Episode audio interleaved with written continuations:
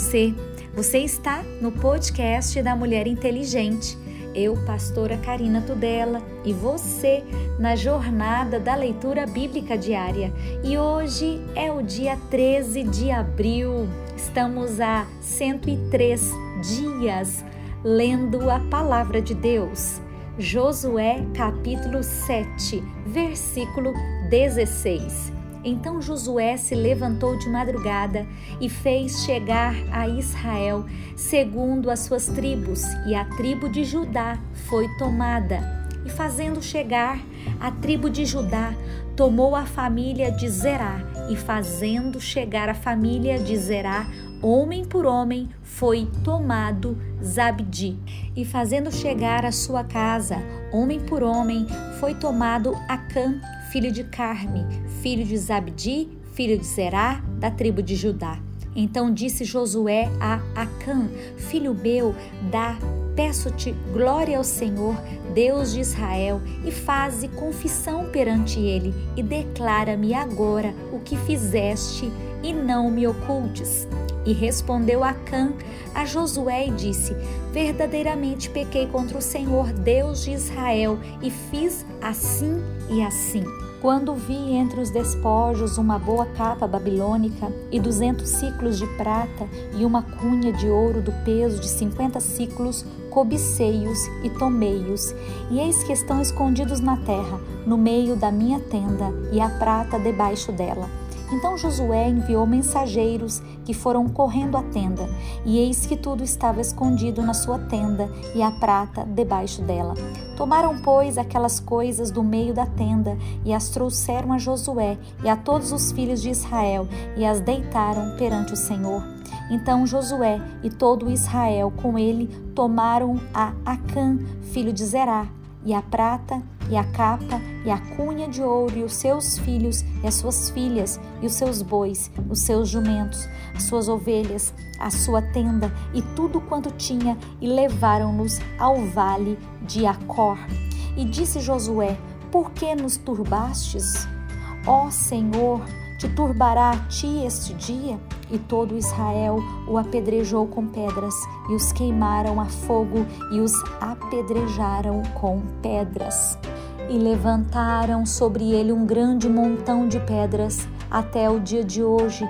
Assim o Senhor se tornou do ardor da sua ira, pelo que se chamou o nome daquele lugar de Vale de Acor, até ao dia de hoje. Ai é tomada e destruída. Josué capítulo 8. Então disse o Senhor a Josué: Não temas e não te espantes. Toma contigo toda a gente de guerra e levanta-te e sobe a Ai. Olha que te tenho dado na tua mão o rei de Ai, o seu povo e a sua cidade e a sua terra.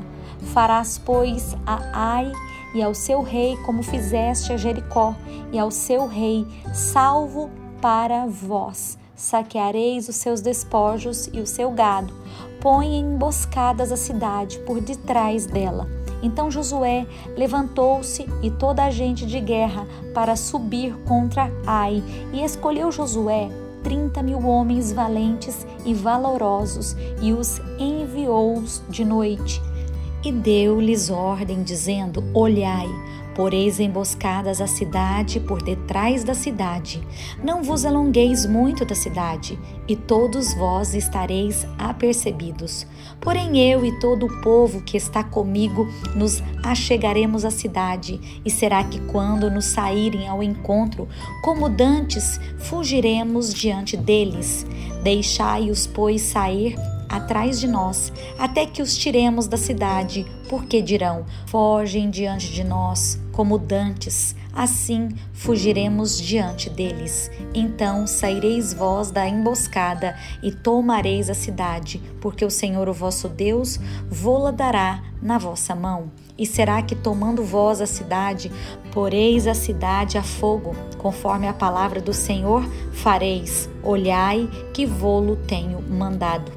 Assim Josué os enviou e eles se foram à emboscada e ficaram entre Betel e Ai, ao ocidente de Ai. Porém Josué passou aquela noite no meio do povo. E levantou-se Josué de madrugada e contou o povo, e subiram ele e os anciãos de Israel diante do povo contra Ai.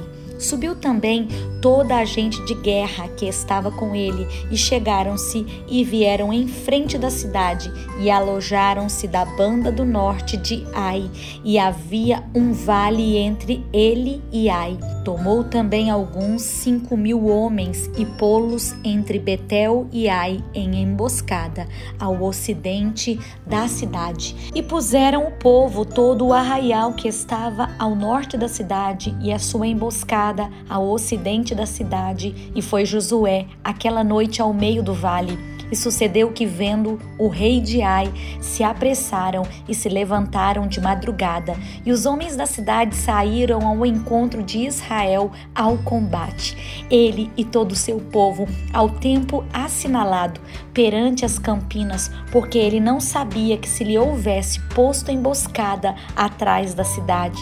Josué, pois, e todo Israel se houveram como feridos diante deles e fugiram pelo caminho do deserto, pelo que todo o povo que estava na cidade foi convocado para o seguir, e seguiram a Josué e foram atraídos da cidade. E nenhum só homem ficou em Ai, nem em Betel, que não saísse após Israel, e deixaram a cidade aberta e seguiram a Israel. Então o Senhor disse a Josué: Estende a lança que tens na tua mão para Ai, porque a darei a tua mão. E Josué estendeu a lança que estava na sua mão para a cidade. Então uma emboscada se levantou do seu lugar apressadamente e correram, estendendo ele a sua mão, e vieram à cidade e a tomaram, e apressaram-se e puseram a cidade a fogo.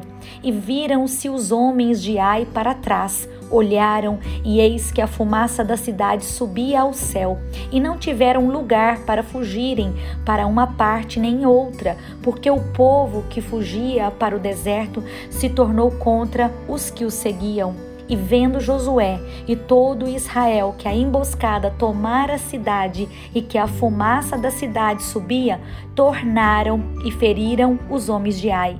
Também aqueles da cidade lhe saíram ao encontro e assim ficaram no meio dos israelitas, uns de uma e outros de uma outra parte, e feriram-nos até que nenhum deles ficou que escapasse.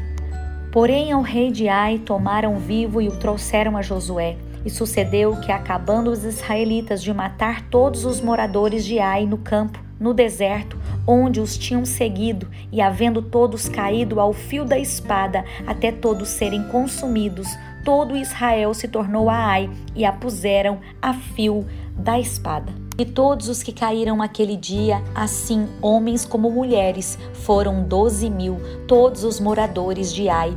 Porque Josué não retirou a sua mão, que estendera com a lança, até destruir totalmente a todos os moradores de Ai.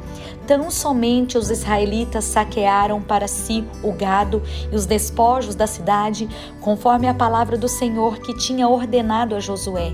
Queimou, pois, Josué a Ai e a tornou num montão perpétuo em assolamento até ao dia de hoje e ao rei de Ai enforcou num madeiro até a tarde, e ao pôr do sol ordenou Josué que o seu corpo se retirasse do madeiro, e lançaram a porta da cidade, e levantaram sobre ele um grande montão de pedras até ao dia de hoje. Josué edifica um altar, escreve a lei em pedras e a lê. Então Josué edificou um altar ao Senhor, Deus de Israel, no monte de Ebal, como Moisés, servo do Senhor, ordenou aos filhos de Israel, conforme o que está escrito no livro da lei de Moisés, a saber, um altar de pedras inteiras, sobre o qual se não mover a ferro, e ofereceram sobre ele holocaustos ao Senhor, e sacrificaram sacrifícios pacíficos. Também escreveu ali em pedras uma cópia da lei de Moisés, que já tinha escrito diante dos filhos de Israel. E todo Israel, com seus anciãos e os seus príncipes e os seus juízes, estavam de uma e outra banda da arca perante os sacerdotes levitas, que levavam a arca do concerto do Senhor. Assim, estrangeiros como naturais, metade deles em frente do monte Gerizim e outra metade em frente do monte Ebal como Moisés, servo do Senhor, ordenara para abençoar primeiramente o povo de Israel. E depois leu em voz alta todas as palavras da lei, a bênção e a maldição, conforme tudo o que está escrito no livro da lei. Palavra nenhuma houve de tudo que Moisés ordenara que Josué não lesse perante toda a congregação de Israel e das mulheres e dos meninos e dos estrangeiros que andavam no meio deles. Josué capítulo 9 Os gibeonitas enganam Josué, que faz com eles uma aliança. E sucedeu que, ouvindo isso, todos os reis que estavam daquém do Jordão, nas montanhas e nas campinas, e em toda a costa do grande mar, e em frente do Líbano, os Eteus, e os Amorreus, e os Cananeus, e os Ferezeus, e os Eveus, e os Jebuseus, se ajuntaram eles de comum acordo para pelejar contra Josué e contra Israel.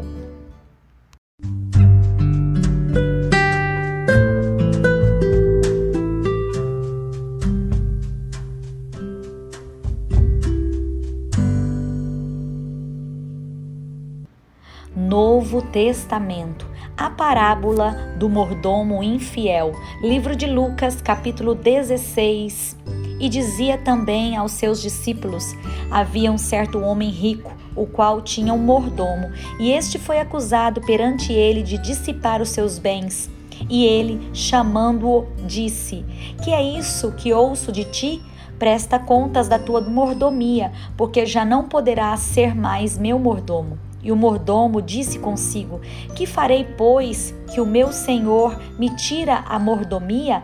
Cavar não posso, de mendigar tenho vergonha. Eu sei o que hei de fazer, para que quando for desapossado da mordomia, me recebam em suas casas. E chamando a si cada um dos devedores do seu senhor, disse ao primeiro: Quanto deves ao meu senhor? E ele respondeu: Cem medidas de azeite. E disse-lhe: Toma a tua conta. E assentando-te, já escreve cinquenta. Disse depois a outro: E tu quanto deves? E ele respondeu: Cem alqueires de trigo. E disse-lhe: Toma a tua conta e escreve oitenta.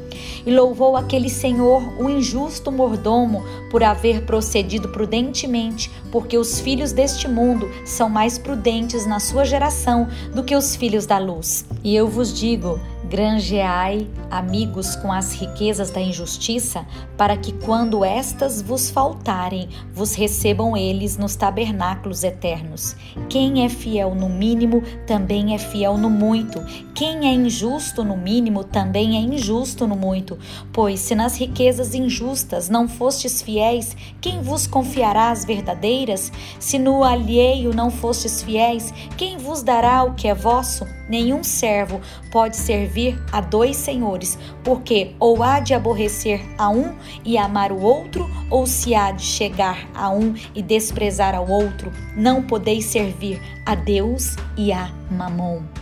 A autoridade da lei e os fariseus, que eram avarentos, ouviam todas essas coisas e zombavam dele, e disse-lhes: Vós sois o que vos justificais a vós mesmos diante dos homens, mas Deus conhece o vosso coração, porque o que entre os homens é elevado perante Deus é abominação. A lei e os profetas duraram até João. Desde então é anunciado o reino de Deus e todo homem emprega força para entrar nele. E é mais fácil passar o céu e a terra do que cair um tio da tua lei. Qualquer que deixe a sua mulher e casa com outra adúltera, e aquele que casa com a repudiada pelo marido adultera também.